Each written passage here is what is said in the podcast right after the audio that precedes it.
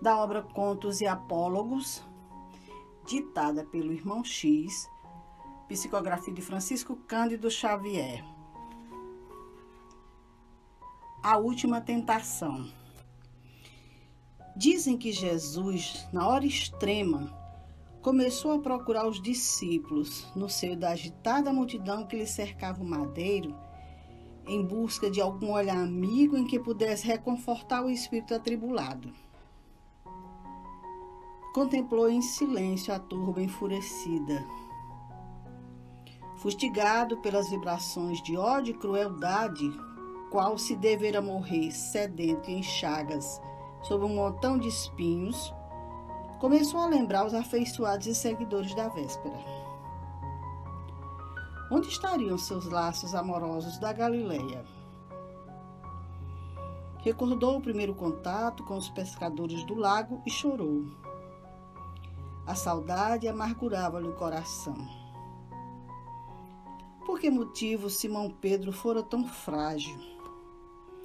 Que fizera ele Jesus para merecer a negação do companheiro a quem mais se confiara. Que razões teriam levado Judas a esquecê-lo? Como entregar assim ao preço de míseras moedas o coração que o amava tanto? Onde se refugiara Tiago, em cuja presença tanto se comprazia? Sentiu profunda saudade de Filipe e Bartolomeu e desejou escutá-los. Rememorou suas conversações com Mateus e refletiu quão doce lhe seria poder abraçar o inteligente funcionário de Cafarnaum de encontro ao peito. De reminiscência a reminiscência, teve fome da ternura e da confiança das criancinhas galileias que lhe ouviam a palavra, deslumbradas e felizes. Mas os meninos simples e humildes que o amavam perdiam-se agora à distância. João, o amigo abnegado, achava-se ali mesmo em terrível desapontamento, mas precisava socorro para sustentar Maria, a angustiada mãe, ao pé da cruz. O mestre desejava alguém que o ajudasse de perto, em cujo carinho conseguisse encontrar um apoio e uma esperança. Foi quando viu levantar-se dentre a multidão desvairada e cega alguém que ele de pronto reconheceu. Era o mesmo espírito perverso que o tentara no deserto, no pináculo do templo e no cimo do monte. O gênio da sombra, de rosto enigmático, abeirou-se dele e murmurou: Amaldiçoa os teus amigos ingratos e dar-te-ei o reino do mundo.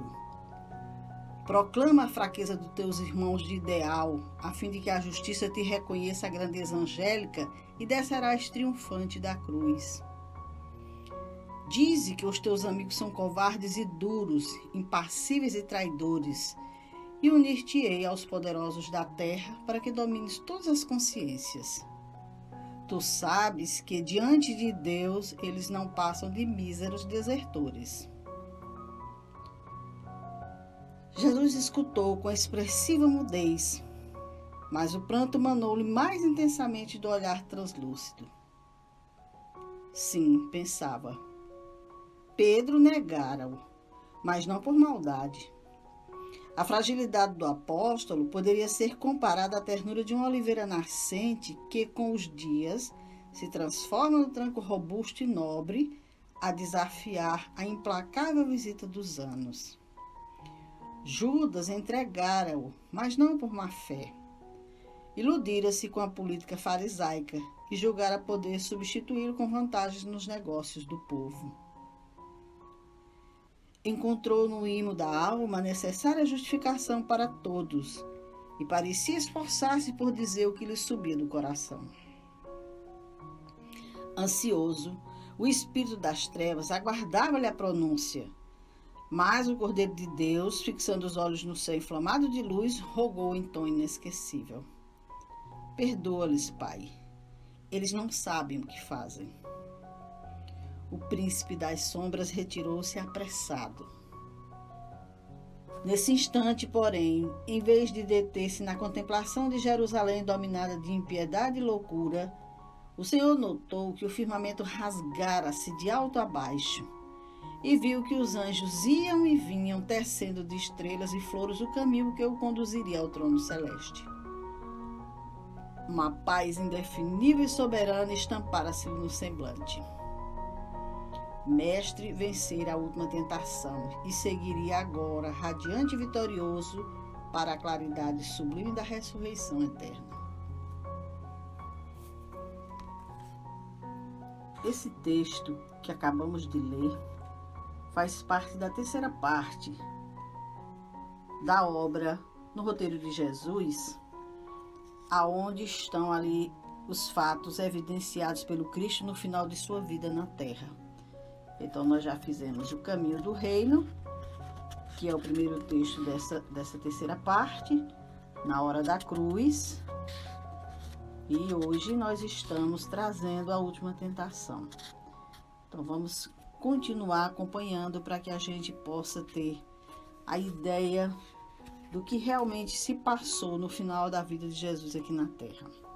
Um bom domingo e até o nosso próximo Diálogos com Jesus.